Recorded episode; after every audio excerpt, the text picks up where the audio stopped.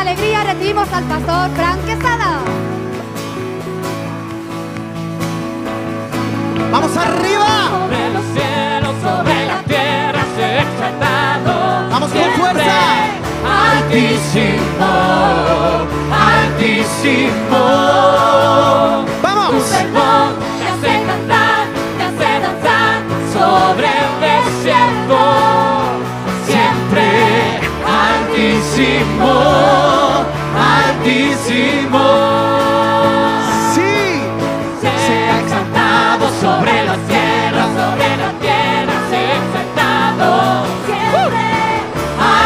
Altísimo, altísimo.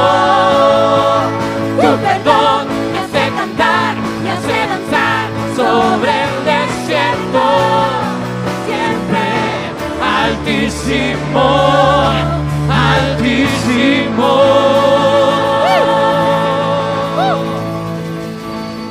Gracias Señor. Eres tan extraordinario, te amamos. Te amamos con todo nuestro corazón. Gracias por ser quien eres en nuestras vidas, Jesús.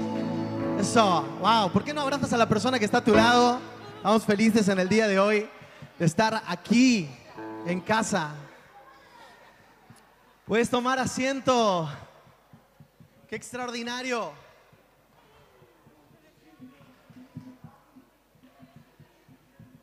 Oye, ¿cuántos están felices de estar hoy en punto de encuentro? Encima sauna gratis, ¿qué más quieres? ¿Eh? Espectacular.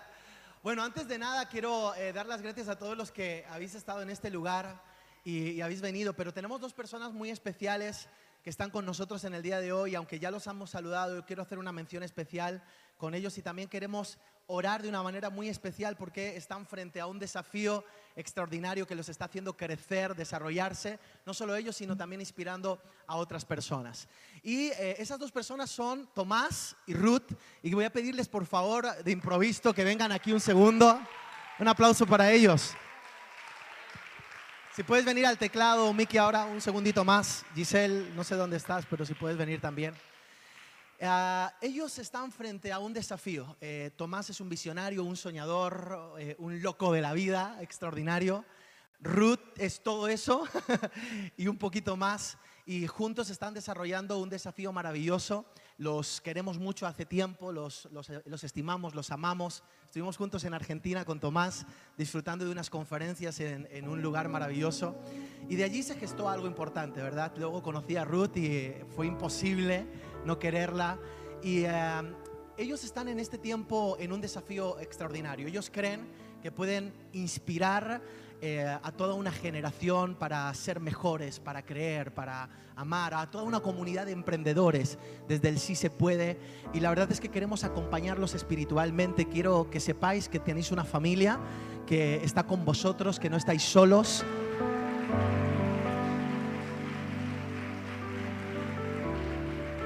Y ellos son los fundadores de un movimiento junto con un grupo de personas más también, Javi, Michelle, Percy. Eh, ellos son los fundadores de un, de un, eh, evento que está tomando mucha fuerza que se llama El Antídoto. Eh, el año, bueno, empezaron con 100 personas creo, ¿verdad? De allí se fueron a, a 1000 eh, este año. Eh, por allí, por el primer, segundo trimestre del año, estuvieron con en Kinépolis. Y este sábado que viene, 3 de septiembre, van a tener 2.500 personas en caja mágica. ¿Qué te parece? eh? Así que es una locura. Y hoy estamos aquí para ofrecer nuestro apoyo espiritual y saber que, que definitivamente eh, queremos ser parte de todo lo que están haciendo, los amamos mucho. Eh, de hecho, aquí hay varias personas que van al antídoto. A ver, ¿quiénes son los que van al antídoto? Ver, que se pongan de pie. Vamos, ve- venid, venid para acá, venid para acá todos los que vais a ir al antídoto, apoyar voluntariamente, a servir, a trabajar. Venga, venga, pasar, pasar por aquí. Y faltan algunos, ¿verdad? Que hoy no están con nosotros, pero queremos eh, ayudarles, queremos apoyarles de una manera súper especial. ¿Tú también, Adey, vas a venir al antídoto? Sí. Aquí hay sitio para Adey también allí. Hombre, imagínate. Así que, ¿qué te parece si te pones de pie por unos instantes y, y oramos, y oramos por sus vidas? Am, yo creo que, que lo más importante en la vida es entender cuál es el propósito que tienes. Cuando entiendes cuál es el propósito que tienes, entonces empiezas a dedicar tu vida a ese propósito. Y algunos, su propósito y su vocación es ser docente en una escuela, por ejemplo. Y es maravilloso. Otros, su propósito y su vocación es ser empresarios. Otros, su propósito y su vocación es ser inspiradores como ellos son para que mucha gente pueda encontrar ese propósito y se pueda desarrollar. Y estamos convencidos en este tiempo que definitivamente que Dios los va a usar, que Dios los va a bendecir, que, que, que un día se llenará el Estadio Santiago Bernabéu con eh, miles y miles de emprendedores, que no solo eso, sino que también pasará en otros estadios. Y una de las cosas que a mí me bendice muchísimo y, me parece que les honra mucho también a, a Tomás y a Ruth es el hecho de que cada vez que ellos eh, me, me ven y están conmigo me dicen, pero quiero que sepas que queremos que Dios esté presente, que Dios esté presente, que Dios esté presente, que Dios esté presente. Y me parece algo tan extraordinario. Así que en esta hora eh, es un regalazo poder estar con ellos y queremos orar por sus vidas. Pero antes también les vamos a preguntar cómo se sienten, si quieren decir algo.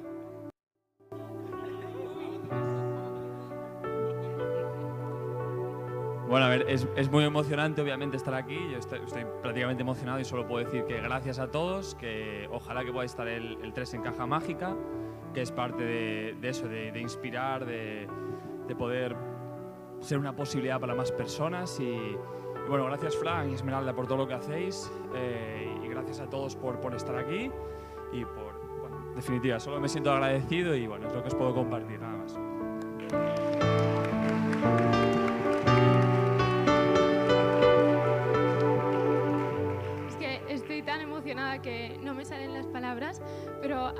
frase que nos gusta mucho y es el mensaje que queremos compartir, es que si tu corazón sigue latiendo, significa que hay vida y esperanza dentro de ti.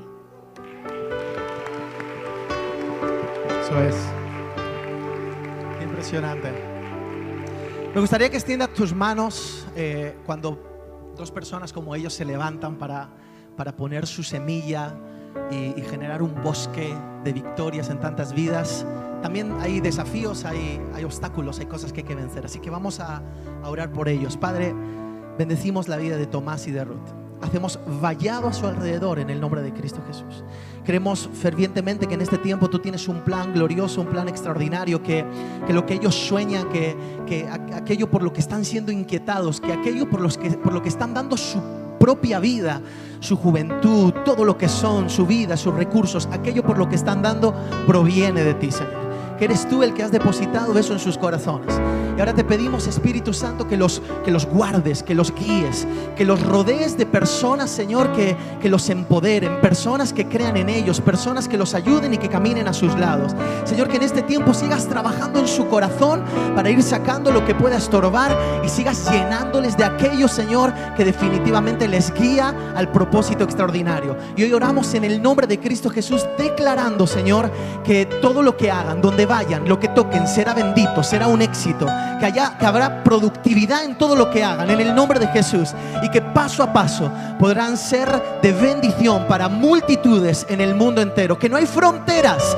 No hay fronteras en las lenguas, no hay fronteras en la cultura, no hay fronteras en las vidas, no hay fronteras en absolutamente nada y que podrán expandirse y ser una posibilidad para muchos. Bendecimos la vida de Tomás, bendecimos la vida de Ruth y te damos gracias por ellos. De la misma manera también oramos por Javi, oramos por Percy, oramos por Michelle y oramos por cada una de las personas que están siendo parte de este movimiento, Señor. Esas personas que, que no salen a la luz, que son ocultas, pero que están definitivamente sosteniendo un gran movimiento. Gracias, Señor, por sus vidas. Abrázalos, bendícelos.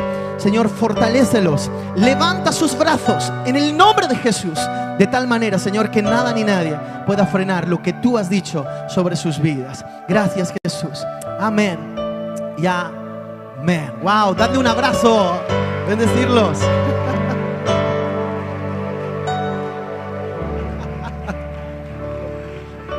Eso. Muchas gracias.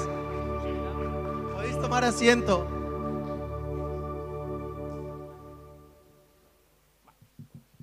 Wow, qué cosa tan hermosa, ¿no? Y esa es la visión de, Punto de Encuentro. ¿eh? Punto de Encuentro es un ministerio, la palabra ministerio significa servicio. Y Punto de Encuentro es un ministerio enfocado en descubrir el potencial que está dentro de ti para que lo desarrolles y que puedas cumplir el propósito para el cual fuiste formado. Y así también poder ser una posibilidad y expandir el reino de los cielos. ¿Qué es el reino de los cielos? Se define como justicia, paz y gozo, ¿verdad? Donde definitivamente ponemos a Dios en primer lugar y Él es el centro. Así que estamos súper felices y súper contentos. Pero no siempre el sol brilla. ¿Cuántos han visto que a veces hay un momento nublado? De repente me asomo a la ventana y cuando me asomo a la ventana veo todo gris eh, en este, hace una semana atrás, eh, todo gris, era sábado, nunca lo olvido, y yo digo, ah, bueno, será una tormenta de verano. No, no, no era solo una tormenta de verano. En ese momento empieza todo el viento a soplar y, las sillas que teníamos en el patio siento que se levantan y observo que de repente hay un viento súper fuerte y observo la, sombrilla que estaba eh, tapando al árbol del sol del, del vecino de enfrente que llega a mi patio completamente rota y yo dije, el fin del mundo está aquí. En ese momento me di cuenta que de un segundo para otro se puede nublar todo. Me di cuenta que de un segundo para otro, en muchas ocasiones, aunque aparentemente todo va bien, puede haber circunstancias externas que no nos permitan avanzar hacia el propósito para el cual hemos sido llamados. Y en esos momentos es clave lo que pase por dentro.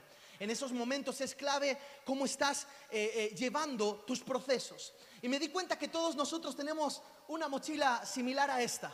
De hecho, la tuya es verde fosforito, eh, está muy bonito. Sí, no mires a la otra persona, hablo contigo, Dani. Rafa, la tuya es de los Avengers. está genial, me encanta. Cada uno de nosotros llevamos una mochila como esta.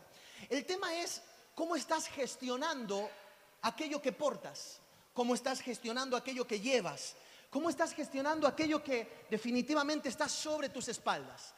Kevin y Carol se casan dentro de poco. Yo los veo y me alegra tanto, estoy tan feliz con ellos, ¿no? Ayer me enviaba Carol, me enviaba Carol una foto y me decía, ya tenemos televisión. Y yo le dije, ya puedes ver el, nuevo, episodio de los, de los, del Juego de Tronos. Y me dice, bueno, no, no, no, eso cuando, cuando vayamos a la casa, ¿eh? Eso cuando vayamos a la casa. ¿Cómo estás gestionando? ¿Qué llevas? ¿Qué llevas aquí? De hecho, quiero decirte algo, esta mochila que yo tengo pesa demasiado. Es una mochila muy pesada. Me gustaría, a ver, ¿puedes ponerte de pie, Raúl? Sí, eh, eh Merce, ¿te puedes poner de pie? Eh, Fran, ¿puedes ponerte de pie? Gina, ¿te puedes poner de pie? encantado, Fran, que sea un placer. Pues, ah, ah, ten cuidado, ¿vale? Pesa. ¿Estás segura? ¿Pesa o no pesa? Nada. ¿Cómo que no pesa nada? Nada. Gracias, Gina. Dice que no pesa. Menos mal que he cogido un hombre fuerte y valiente. ¿Pesa o no pesa? ¿Cómo? No pesa. ¿Seguro? Seguro. Se lo voy a decir en inglés por si acaso. ¿Seguration? Seguration. Thank you. ¿Pesa o no pesa? No, liviana. ¿Liviana? No me entendéis. Nadie me entiende en este lugar. No me entiendes. Esta mochila pesa demasiado. nadie, nadie, me entiende. ¿Pesa o no pesa? Creí que estaba vacía. Cree que está vacía. Nadie me entiende en este lugar. Y eso es lo que aparentemente pasa en muchas ocasiones. Pensamos que las cosas que suceden no pesan. Sin embargo,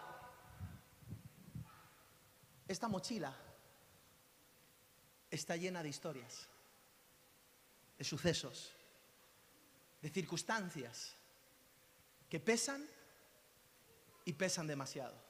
A tal punto que cuando estas circunstancias se hacen presentes en mí, a veces me vuelvo tímido.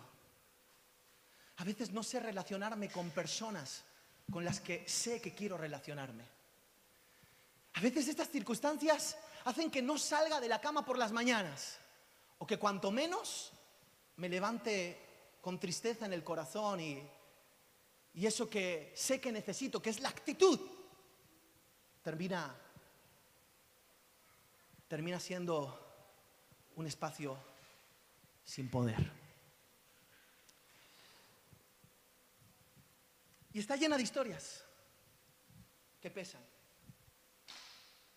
Y pesan mucho.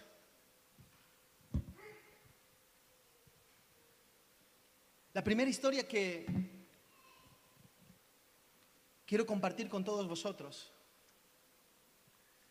es una historia que probablemente es una de las estadísticas más importantes en este día. Después de todo lo que hemos vivido y hemos experimentado, hoy la depresión pasó a un tercer, cuarto plano y las estadísticas dicen que los jóvenes tienen algo que se llama ansiedad. Y es terrible porque en medio de ese proceso me doy cuenta que que la depresión tiene que ver con una situación no resuelta del pasado, pero la ansiedad tiene que ver con una situación del futuro, donde tengo desconfianza y donde pienso que no va a surgir, a alcanzar lo que quiero. Así que en ese momento me di cuenta que tengo ansiedad porque pierdo el control del futuro. Y hoy hay muchísima gente en este espacio. Ansiedad. Y es aquí donde esta historia es una historia que pesa y pesa demasiado.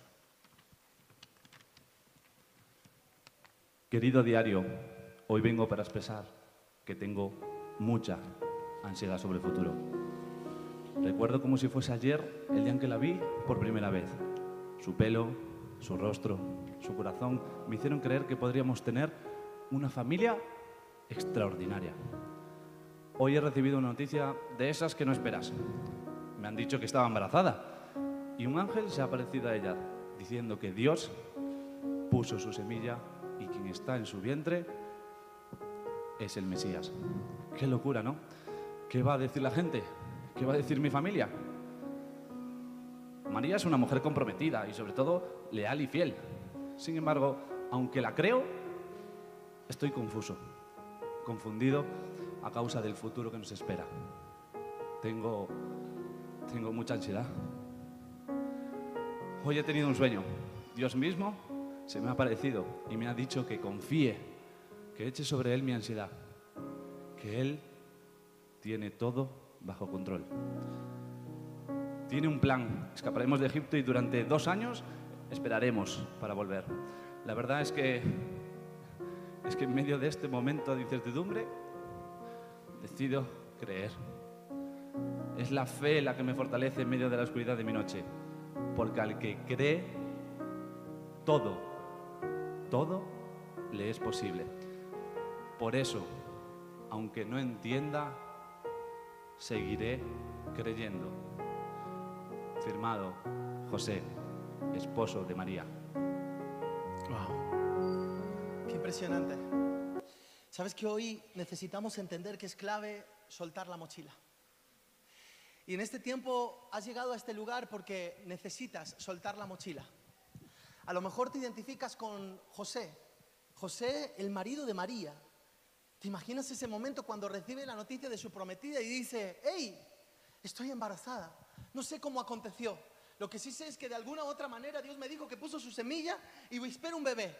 Claro, el padre en ese momento, en vez de pensar que era una buena noticia, pensó todo lo contrario. De hecho, quiso escapar porque de alguna u otra manera él estaba prometido y todavía no, ni siquiera habían empezado su vida. ¿De quién sería el hijo si no era suyo? La gente podría hablar mal y eso generó ansiedad en su vida. Sin embargo, en medio de todo ese proceso, él supo hacer algo, soltar la mochila. Y es el tiempo de soltar la mochila. ¿Por qué? Porque cuando nosotros aprendemos a soltar la mochila, entonces comenzamos a convertir nuestros desafíos en problemas que se convierten en fundamentos. Esos desafíos y esos problemas terminan siendo fundamentos en nuestras vidas. Y allí es donde nos damos cuenta definitivamente que cada circunstancia y cada situación negativa que nosotros vivimos termina siendo una gran victoria. Y hoy es el día de soltar y de soltar la mochila. Me gusta lo que dice la Biblia, lo que dice la palabra de Dios en Jeremías capítulo 29, versículo 11. Dice, porque yo sé los pensamientos que tengo acerca de vosotros ¿Dónde, está, ¿Dónde estáis vosotros? A ver, levantad la mano y dice, yo, habla, habla de mí, di conmigo, habla de mí. Dilo, dilo así fuerte. Está hablando de mí, dilo fuerte, dilo fuerte. Está hablando, ¿de quién está hablando? Está hablando de ti. Porque sé los pensamientos que tengo acerca de vosotros, dice el Señor. Pensamientos de paz y no de mal, para daros el fin que esperáis. Y los pensamientos de Dios son buenos acerca de ti. Pero en este tiempo, ¿sabes qué necesitamos? Necesitamos la fe que nos permita estar seguros en medio de la ansiedad. ¿Quiénes de los que estamos en este lugar no hemos tenido ansiedad por lo que va a pasar? ¿Quiénes de los que estamos en este lugar hemos pensado y hemos dicho, ¿realmente saldrá bien? ¿Funcionará lo que estoy esperando? Y si, y si en medio de todo esto viene otra pandemia, y si en medio de todo esto vuelven a cambiar las reglas del juego, pero hay algo que permite ser un antídoto en medio de las circunstancias. Y ese antídoto, ¿sabes cuál es? La fe. Cuando tú crees que a pesar de cualquier circunstancia, Dios no solo está en tu presente y en tu pasado, Dios está en tu futuro, esperándote para darte la victoria en todas las áreas que tú estás necesitando. Eso me encanta. Nosotros somos seres temporales. Vivimos en nuestro presente y muchas veces estamos atados a nuestro futuro, sin, a nuestro pasado, sin poder tener control de nuestro futuro. Sin embargo, aunque nosotros somos seres temporales, Dios es atemporal. Dios habita el pasado, el presente y el futuro. El tiempo, el tiempo está en Dios, no Dios en el tiempo. Dios está, Dios no está en el tiempo, el tiempo está en Dios. Y cuando nosotros entendemos que el tiempo está en Dios, Dios nos está, nos está esperando en nuestro futuro. Eso significa que hay victoria para todos aquellos que creen. Así que quiero que levantes tu mano arriba fuerte y a la de tres vas a gritar, yo creo. Una, dos y tres. Nah, nah. Ya creo. Pa- pa- parezco, parezco el gatito, ¿no? Ya creo. No, no, no. Yo sé que lo puedes hacer mejor.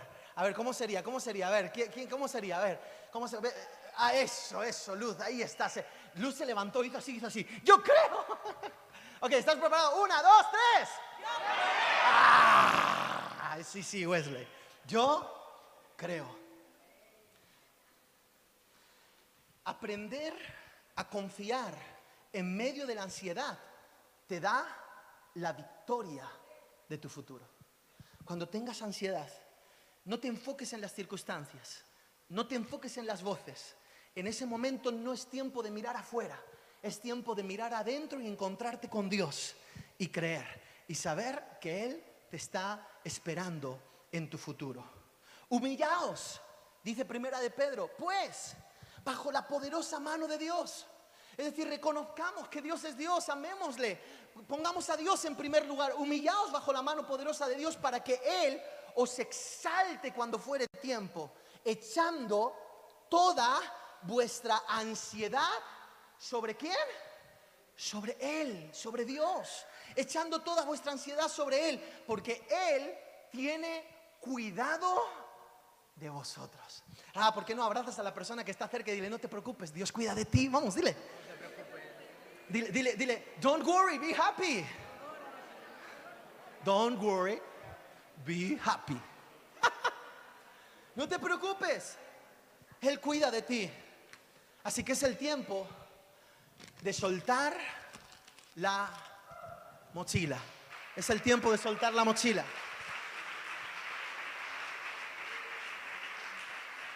Historias que pesan. Aparentemente son cosas similares, pero definitivamente no. Una cosa es tener ansiedad, que es la falta del control del futuro, y otra cosa es tener miedo, tener temor. La ansiedad te desespera, pero el temor te paraliza. Son cosas que aunque aparentemente suenan igual, son diferentes. Porque la ansiedad te desespera y ¿sabes qué hace? Te hace errático. De repente la ansiedad hace que tú vayas a lugares donde no tenías que ir o, comiences a abrir conversaciones con las que no tenías que abrir, lo confías en personas que no tenías que confiar. Pero el temor lo peor que hace es que te paraliza, te incapacita, es como que te ponen unos grilletes. Es como que de alguna otra manera tienes la inmovilidad en tu vida, en tus palabras. El temor te paraliza. Y es ahí en esos momentos donde uno necesita ser valiente. Yo no sé cuáles son las historias que llevas en las mochilas, pero déjame, déjame leer la que yo llevo en la mía. Querido diario, he de decir que tengo miedo. Mi mentor, la persona que acompañé durante décadas, ahora ya no está. Ahora me toca a mí tomar el testigo y tengo miedo. Me inunda los pensamientos de angustia al pensar que no podré desarrollar esa labor. Sé que, no lo sé, no sé si seré capaz de hacerlo con la misma calidad, con el mismo coraje y la misma fuerza que lo hizo él, mi mentor. Hay un pueblo de más de un millón doscientas mil personas que me están esperando y que están esperando desesperadamente que yo les guíe a la conquista de la tierra prometida. Siempre he estado a la sombra y nunca tuve el primer puesto. Y ahora tengo que dirigirlos. ¿Qué voy a hacer? Pero he recibido una palabra de Dios. Esfuérzate y sé muy valiente. Me lo ha repetido tres veces. Así que a pesar de mis miedos y temores, caminaré con valentía, sabiendo que lo que Dios dice, Él lo cumple. Lo firmo yo, Josué, el conquistador. Qué locura, ¿no? Te quedaste con ganas de dar un aplauso, yo también, dale un aplauso.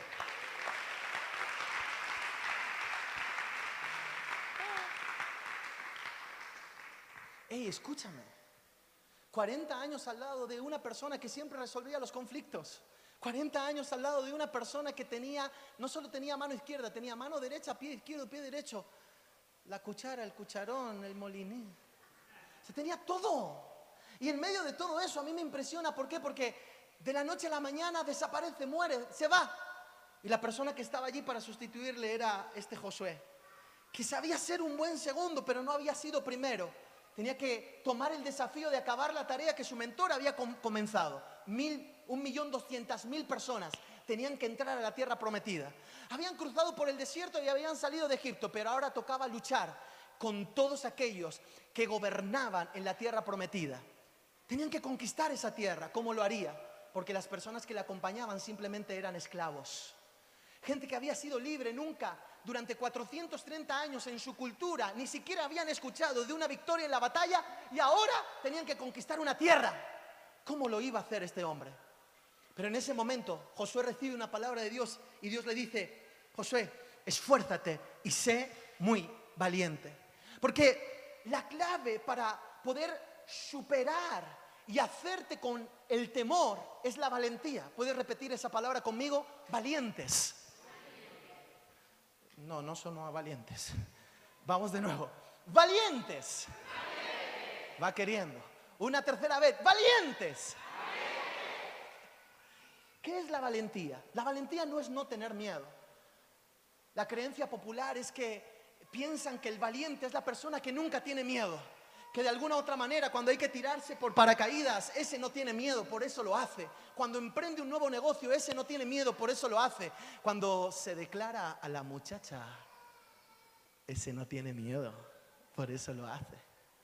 Algunos me dicen, ¿y por qué mira a la derecha? Porque ahí están todos los jóvenes, aquí están todos los... No, no importa. ok, ahora, en esos momentos a mí me impresiona, ¿por qué? Por una sencilla razón, y escucha bien esto. No, no, no, no, no, no, no, no, no, no. Sal de la creencia popular. La valentía, la gente piensa que es no tener miedo. Por el contrario, la valentía es hacerlo con miedo. Es cuando tienes que coger un micrófono y te tiembla el corazón, las piernas y aún los pensamientos. Y a veces hasta las palabras. Es cuando tienes que presentarte a esa entrevista de trabajo y de repente está lleno de otras personas y las miras y, por dentro piensas y dices, ah, son mejor que yo. Es cuando estás frente a un desafío de poder desarrollar tu sueño y crees, pero en ese momento te comienzan a embargar todos los temores y los miedos. En ese momento tienes que esforzarte. Por eso la Biblia dice, esfuérzate y sé muy valiente. Porque no es no tener miedo, sino es esforzarte en medio del temor para hacerlo con miedo. Y cuando entras en ese nivel, entiendes definitivamente que no estás solo. Fíjate qué, qué cosa tan bonita. Isaías capítulo 41, versículo 10. No temas, porque yo estoy... Escúchame, no es lo mismo hacerlo solo que de repente venga un tío fuerte y valiente. Tacachas el tío, ¿no? Ya no le mires más que ya tiene novia, así que ya no le mires más. Algunos estaban mirando y sacando fotografías. ¿Ha- ¿Has visto que hay dos maneras de hacer fotografías? Digital y personal. La digital es con el móvil, ¿verdad? La personal es así. ¿Habéis visto la diferencia entre los hombres y las mujeres, no? Los hombres ven a una chica bonita y de repente... Las mujeres ven a una chica, a un chico bonito y de repente le miran y hacen... Y siguen caminando. Entonces, son diferentes. Sí, las mujeres son más inteligentes que los hombres. Es verdad. Bueno, no importa, está bien. Ok, ahora, no es lo mismo hacerlo solo que hacerlo acompañado. ¿Y sabes qué te está proponiendo Dios hoy? Lo que Dios te está proponiendo es, ante esa situación que estás viviendo, y todos nosotros estamos viviendo situaciones por las que tenemos miedo, todos nosotros, sin excepción, es parte del juego de la vida. Todos nosotros necesitamos entender que Dios te está diciendo, no temas, porque yo estoy contigo. Voy de nuevo. No temas, porque yo estoy contigo. No temas, porque yo estoy contigo. Porque yo soy tu Dios, que te esfuerza. Cuando estás en medio de esa circunstancia, ahí está Dios que te está diciendo, vamos, no te preocupes, yo estoy contigo. Y si te hundes como Pedro, mi mano va a estar allí para sacarte de las aguas, pero vas a pasar a la historia como alguien que se atrevió y lo consiguió. Este es el tiempo de creer. Siempre te ayudaré, siempre te sustentaré con la diestra de mi justicia. ¿Sabes qué es la justicia? Se quiere ir, no, queda aquí. ¿Sabes qué es la justicia? ¿Qué es la justicia? ¿Qué es justicia? Ese término, alguien me está mirando y dice, mejor no te metas en ese embolado. ¿Sabes qué es justo? Es justo que si naciste para un propósito lo cumplas. Eso es justicia. Es justo que la cuchara se use para tomar sopa. Prepárate porque lo que te voy a decir ahora no lo escuchaste nunca. Es justo que el cuchillo se use para cortar. De la misma manera, es justo que si tú tienes un propósito de vida, ese propósito se cumpla. Por eso cuando Dios dice, siempre te sustentaré con la diestra de mi justicia, lo que está diciendo es, te apartaré de aquello que no es tu propósito, pero te voy a empujar a todo aquello que sí lo es en el nombre de Jesús. Vamos, un aplauso fuerte.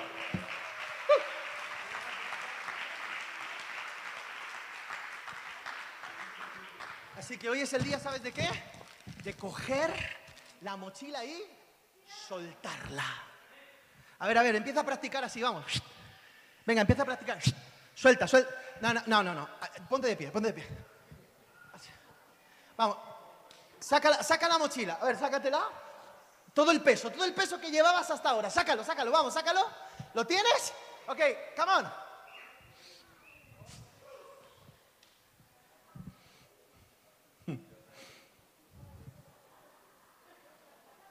Puedes tomar asiento.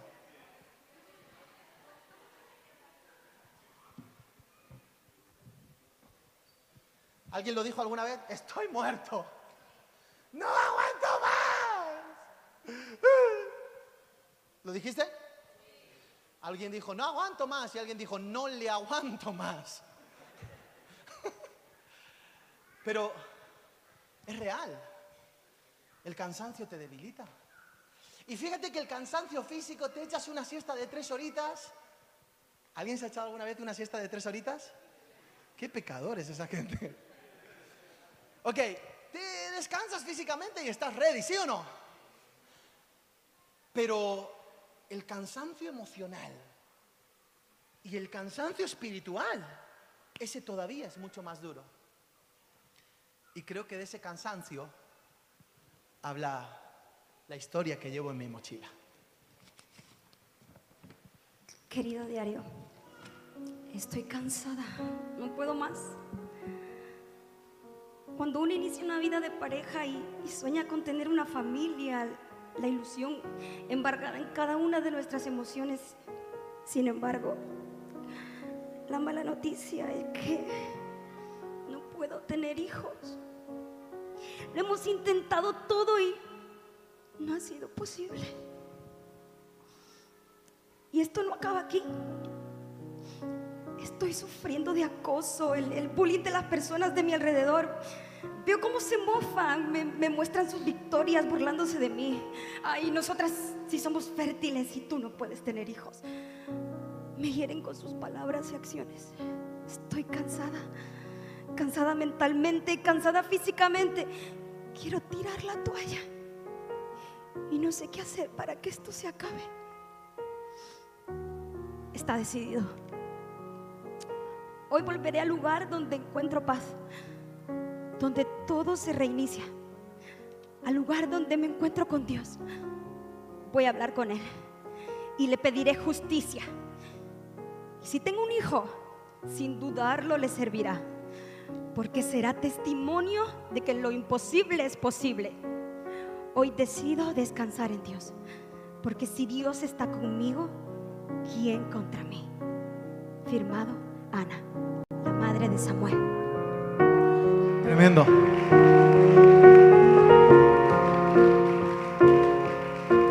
¿Sabes que así fue? Ana era una mujer que, que recibía el bullying de las otras mujeres de alrededor, especialmente una llamada Penina, que tenía varios hijos y le decía, tú no puedes tener hijos. Y continuamente recibimos ci- circunstancias y situaciones donde nos sentimos cansados, donde el peso es, es fuerte. A veces hay conversaciones que son más pesadas que tres horas en el gimnasio, que toda una jornada laboral. A veces hay conversaciones con otras personas o conversaciones con uno mismo, que son mucho más pesadas que cualquiera de estas circunstancias. ¿Y qué haces cuando estás cansado? ¿Y qué haces cuando estás cansado emocionalmente y espiritualmente? Ana lo que hizo fue ir al lugar al lugar de descanso. Y cuando nosotros entendemos que hay fuerzas nuevas que te están esperando. Y esas fuerzas nuevas están en el lugar correcto y tú dices, ¿dónde, dónde, dónde? Calle Serrano número 21. No, de hecho yo creo que allí si vas, seguro que vas a pagar caro. ¿Dónde entonces? No, está en, en- Colombia, porque por años Colombia fue uno de los países más felices del mundo. Así que vivamos a lo colombiano. No, tampoco es el lugar físico. ¿Sabes? ¿Sabes que el lugar de descanso, el, lu- el lugar de... des- pre- pre- pregúntame, amado y querido pastor, pregúntame, pregunta, ama- ¿cuál es el lugar de descanso? No, no, no me lo estás diciendo con ganas. Si me lo dices con ganas, te lo digo. ¿Me lo vas a decir con ganas, sí o no? Va, venga, con ganas. Una, dos, tres. Amado y querido pastor. ¿Cuál es el lugar de descanso? Una persona. ¿Cómo? Sí, una persona. El lugar de descanso es una persona, se llama Jesucristo. No te estoy hablando de religión ni de filosofías, te estoy hablando de tradiciones, te estoy hablando de una persona. Él es el amor hecho carne. Dice, venid a mí los que estáis trabajados y cargados, y yo os haré descansar. Te lo digo por experiencia. He vivido situaciones complejas en mi vida, de toda índole. Provengo de una familia desestructurada, compleja, difícil. Mi hermano mayor tenía que haber sido mi, mi ejemplo de vida. Todos quieren ser como su hermano mayor. Pero en este caso mi hermano mayor, por desgracia, vivió todo un proceso de drogas muy fuerte y nuestra familia, que era de clase media, comenzó a empobrecerse en todas las áreas, a nivel relacional, a nivel económico, y comenzó a vivir situaciones complejas. Había días donde yo no quería llegar a casa después del instituto. Entrar a casa era un infierno porque vendrían las peleas, los gritos, vendrían los procesos complejos, difíciles, porque mis padres hicieron absolutamente todo lo posible. Gastaron dinero, fuerzas, tiempo en sacar a mi hermano adelante, pero, pero no podían, no podían. Y llegar a casa significaba un infierno. ¿Te imaginas? La casa, el hogar, el lugar del descanso, realmente era el sitio donde uno no quería llegar. Y si no llegas a casa, ¿dónde vas? Quiero decirte algo, cuando no tienes un hogar y no tienes una casa, pasa algo en tu vida y es que terminas descansando en los brazos de cualquiera. Y es importante que tú puedas asegurar ese espacio y ese lugar. ¿Sabes cuál era el, lugar favorito de mi casa? el lugar favorito de mi casa era el cuarto de baño. Porque vivíamos en un cuarto sin ascensor. Y en ese cuarto sin ascensor había tres habitaciones, un salón, un cuarto de baño y una cocina y un pasillo muy largo. Yo no entiendo dónde hizo el arquitecto la carrera de ese edificio. Pero en medio de todo eso, me acuerdo que vivía mi hermana en una habitación, mis padres por supuesto en la habitación de, de los papás y los tres vivíamos en esa casa, en esa otra habitación. ¿Y sabes qué pasaba? Que cuando nosotros estábamos en la habitación, pasaba algo muy interesante. Mi hermano por la noche fumaba dentro de la habitación. Ay, mi niño, te vas, dame un besito. Te quiero. Ay, ya se va. Mi hermano fumaba, pero no fumaba cualquier cosa. Fumaba heroína. Y yo tenía que soportar todas esas circunstancias y situaciones. ¿Sabes por qué el cuarto de baño era mi lugar favorito? Porque era el lugar donde yo me metía, cerraba la puerta y en ese momento conectaba con Dios.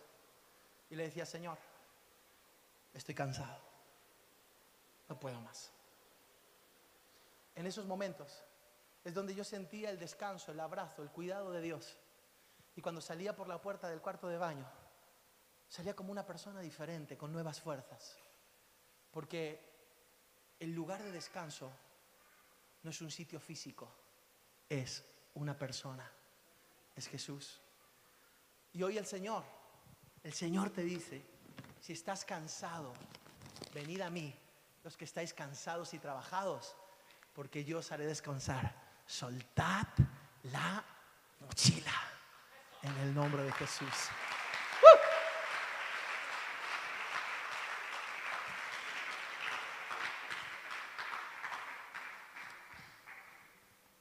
Esta es otra de las cosas que pasa. ¿Quiénes de los que estáis aquí os sentís incapaces? En muchas ocasiones la gente se siente incapaz. Y esta es otra de las historias de mi mochila. Querido diario, como bien sabes, hace 40 años que me escapé de mi tierra, mis manos se habían ensangrentado, porque al querer hacer justicia por mi propia mano, maté a una persona y tuve que huir y buscar rehacer mi vida hasta el día de hoy. Sin embargo, he tenido una experiencia llena de confusión. Vi una zarza en el monte que ardía y me acerqué para ver si podía apagarla, ya que nosotros, los pastores, tenemos que cuidar del monte y así cuidamos de nuestro sustento y de nuestro ganado. Cuando llegué a la zarza, hubo una voz que salía del fuego de la zarza cardía y no se quemaba. En ese momento me quedé perplejo escuchando la voz. Era Dios mismo que me llamaba para volver a Egipto y liberar a mi pueblo, Israel. En ese momento me, embargaron muchos pensamientos negativos. ¿Quién soy yo para esta labor? ¿No me van a creer? No sé qué decir. No sé qué hablar. Me siento incapaz de esta tarea. No soy la persona idónea. No soy la persona adecuada para liberar a mi pueblo. No obstante, al escuchar a Dios, me di cuenta que Él perfeccionaba su poder en mi debilidad, que es Él el que me da la fuerza, el talento y la capacidad para ser un hombre competente. Así que no lo haré en mis fuerzas, sino por el Espíritu de Dios, vayamos y liberemos al pueblo de Dios. Moisés el libertador. ¡Qué tremendo!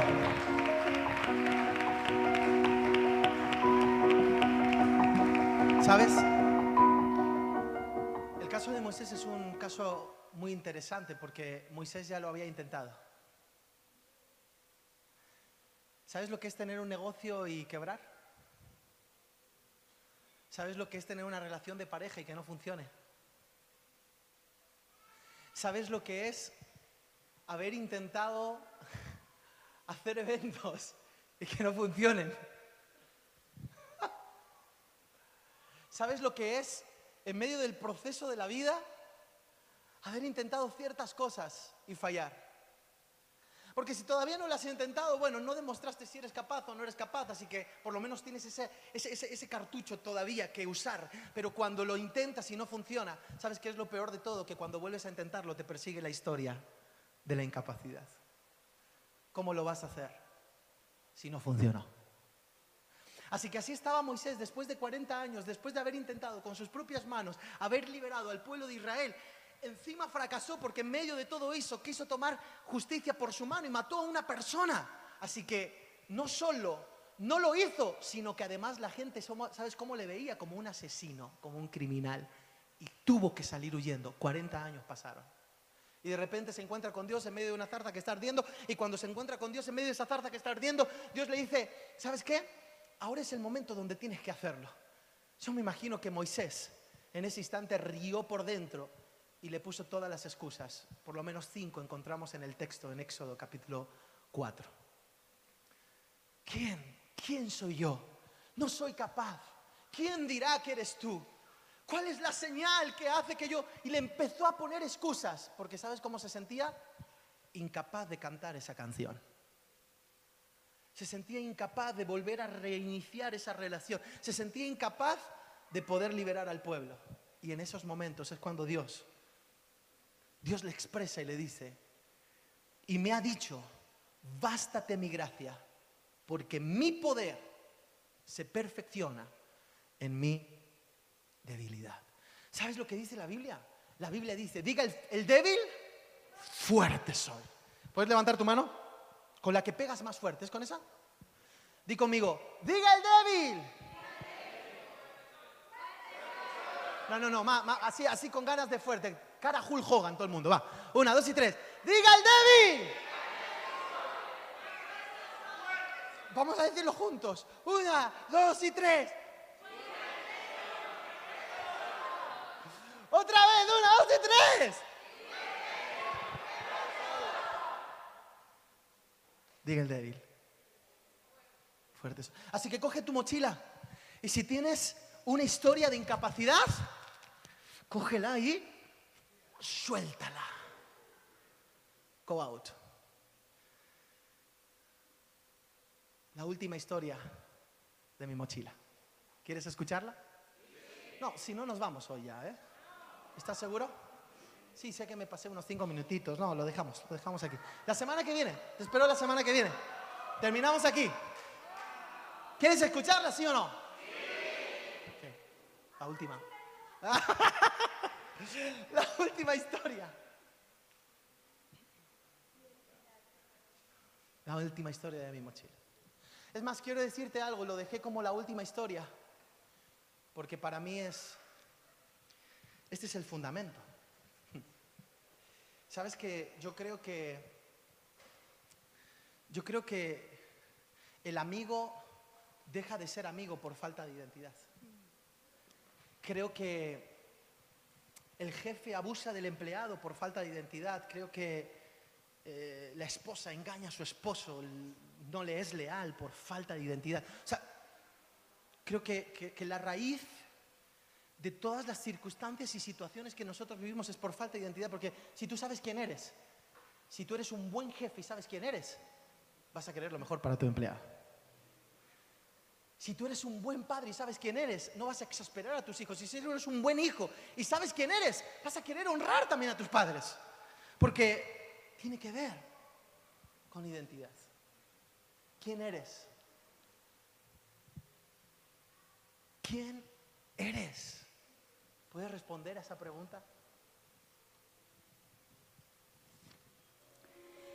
Querido diario, sentir las miradas de juicio de las personas que están alrededor, observar cómo en sus manos hay piedras que están dispuestas a ser arrojadas para quitarme la vida de manera despiadada, pensando que harán justicia. Hoy fue un día como otro.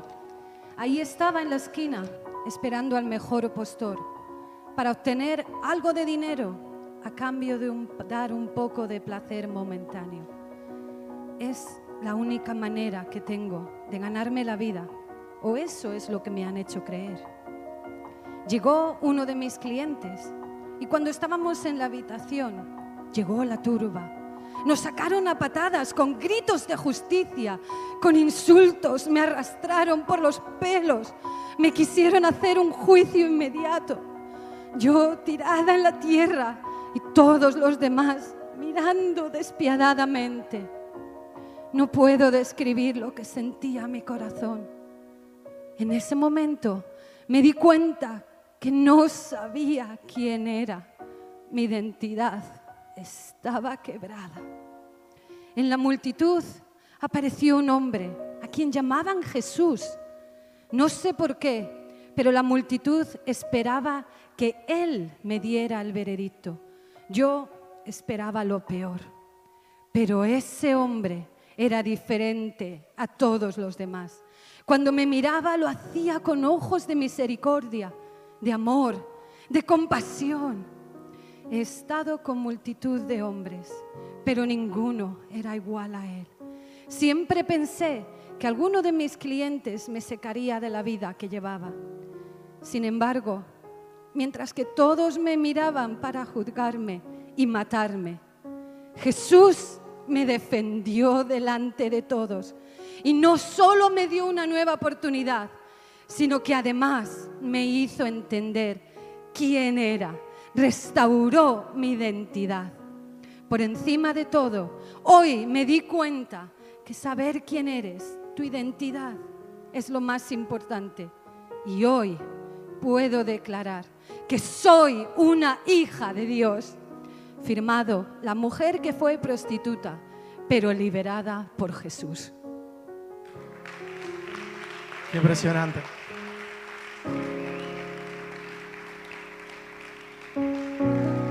Si quieres ponerte de pie.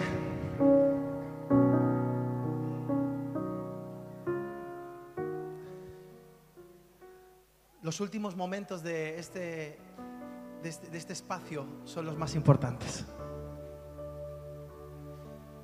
Porque es como que ahora, después de vivir todo este espacio desde las 11 de la mañana, donde le hemos dado lo mejor a Dios porque lo amamos, hemos disfrutado con nuestros niños, hemos, hemos disfrutado de las actividades que tenemos y de los espacios que se han ido generando y escuchar cada una de las palabras que vienen del corazón de Dios, toda esa acumulación ahora va a dar fruto.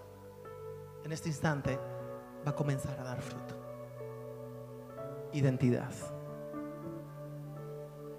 La historia que acabamos de escuchar es la historia de la mujer, la, que conocemos como la, mujer prostituta. Eh, aparece en la Biblia, en los Evangelios, y es una historia que conocemos todos. Y, y observamos como en primera persona ella cuenta que, que la situación personal que estaba viviendo era por falta de identidad, pero que tenía esperanza de que en algún momento algún hombre llegara y pudiera salvarla de esa situación. Pero todos los que llegaban lo único que querían era aprovecharse de ella. Y en medio de ese espacio llegó Jesús. Llegó Jesús cuando estaban a punto de querer matarla y destruirla, porque las leyes de aquella época eran demasiado fuertes. Y cuando encontraban personas en esa situación, tenían la excusa perfecta para coger piedras y apedrearlas. De hecho, todavía en Medio Oriente sigue ocurriendo ese tipo de cosas. Y en una sociedad tan firme y tan fuerte, de repente encontramos cómo la misericordia se abre paso. Encontramos cómo el amor es mucho más fuerte que la justicia y el amor es mucho más fuerte que cualquier juicio y prejuicio de la sociedad. El amor encarnado en Jesús, la misericordia encarnada en Jesús en ese instante aparece. Mira los ojos a la muchacha y cuando mira los ojos a la muchacha, le está transmitiendo algo y le está diciendo, hey, a pesar de que hoy estás viviendo la consecuencia de tu falta de identidad por tantos años, hay esperanza. Y hoy es clave que tú salgas de aquí sabiendo quién eres. Y probablemente cuando te hago la pregunta, ¿quién eres? Rápidamente sa- sa- sale, sale, sale tu, tu columna izquierda, tus pensamientos diciendo, "So- soy padre de, soy el esposo de, soy la pareja de. Y rápidamente empiezas a definirte por las funciones que desarrollas. Soy, soy coach, soy médico, soy profesor, soy empresario, soy emprendedor. Y piensas a empiezas a definirte por todo eso cuando realmente tu identidad no está basada en lo que haces, sino en quién verdaderamente eres. Pero déjame decirte algo, jamás podrás encontrar tu identidad si no se te revela tu fuente y tu origen. La identidad está ligada al origen y a la fuente, no atada, no, no, atada no, ligada, vinculada. Y la fuente, el origen de cada uno de nosotros es Dios mismo. Ah, si hoy, si hoy pudieras mirar al cielo y dejar de pensar en cada una de las, de las cosas relacionadas con tu cultura y pudieras ver a Dios de una manera diferente y empezaras a ver a Dios como Padre. Si hoy rompieras los clichés, si rompieras cada una de las cosas que has vivido y empezaras a pensar que Dios simplemente es tu Padre, que te ama y quiere lo mejor para ti. Y que de la misma manera que ahora Tony coge a su hijo, de la misma manera hoy Dios también te coge a ti si es necesario. Que Él está para apoyarte, para acompañarte, para, para impulsarte. La labor de un padre es dotar a su hijo de todo lo mejor. La verdadera identidad es entender que somos hijos de Dios. Mas a todos los que le recibieron, a los que creen en su nombre, les dio la potestad de ser hechos hijos de Dios. ¿Y sabes qué es lo que me ha sostenido aquí? Desde los 11 años de edad hasta hoy que tengo 41. Estos últimos 30 años lo que me ha sostenido, lo que me ha permitido avanzar sin temor, con fuerza, siendo resiliente ante las circunstancias y los fracasos, pudiendo pisar con firmeza, sabiendo que tengo identidad, ha sido el hecho de mirar a Dios como Padre y saber que soy su hijo. Y cuando entiendes eso, cuando descubres tu identidad en Dios, no hay nada que te detenga. Por eso hoy coge la falta de identidad de tu mochila y suéltala. Suéltala. Quiero invitarte a que cierres tus ojos con la finalidad de olvidarte de todo y de todos. Que tengas un encuentro contigo, contigo mismo, con Dios. Que puedas mirar en lo profundo y que hoy se pueda revelar a tu vida. Que no eres un número más, no eres una estadística, no eres un dato, no eres simplemente lo que haces, que no se te mide por lo que haces bien o por lo que haces mal, sino que tienes Padre, Dios Padre, y que Él te ama, y te ama de una forma extraordinaria.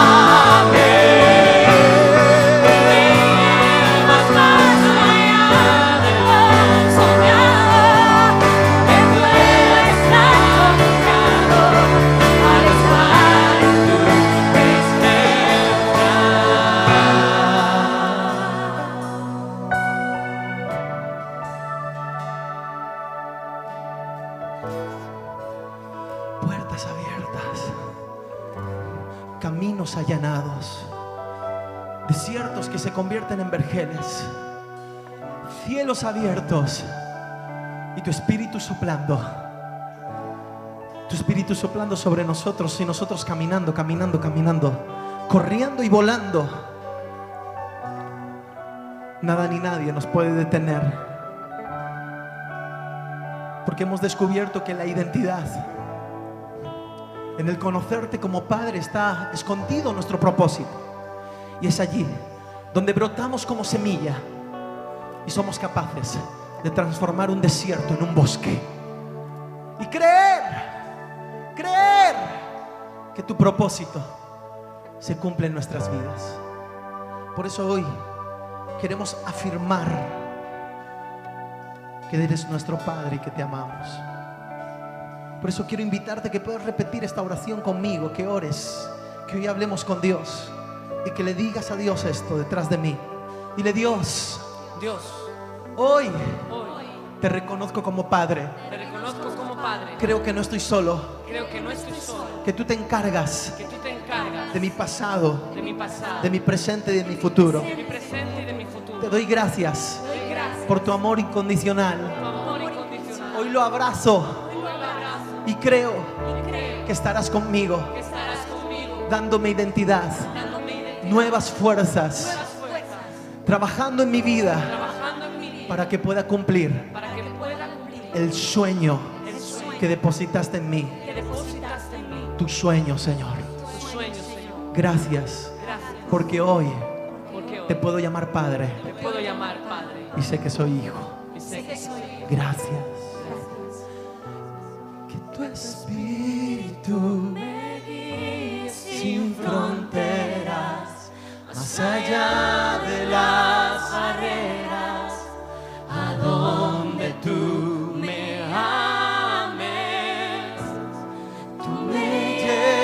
llevas más allá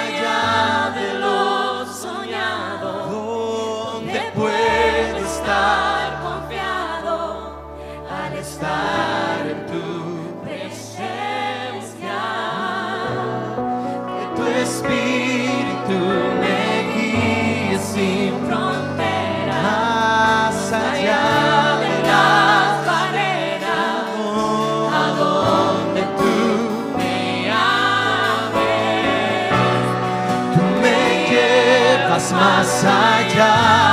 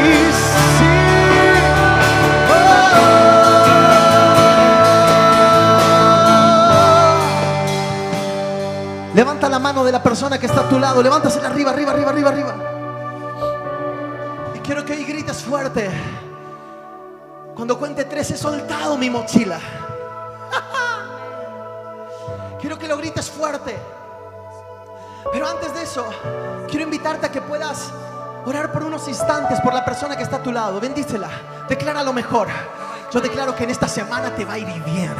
Yo declaro que en esta semana vendrán nuevas noticias. Y aunque se levanten obstáculos, tendrás la capacidad y la competencia para poder sortearlos. Que en ti está la fuerza divina. Que Dios está contigo, que no estás solo.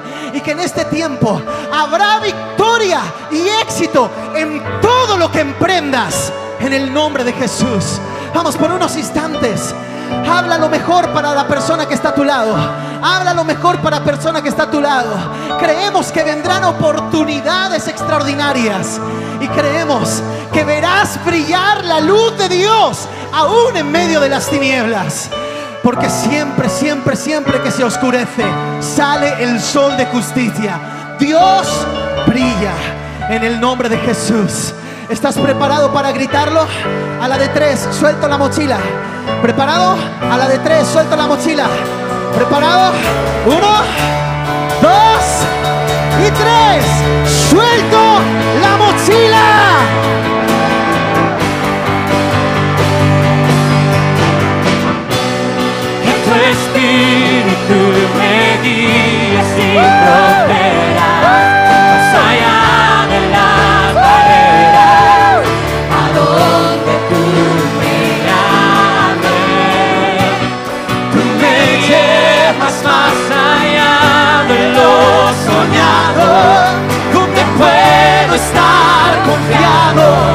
How to start a new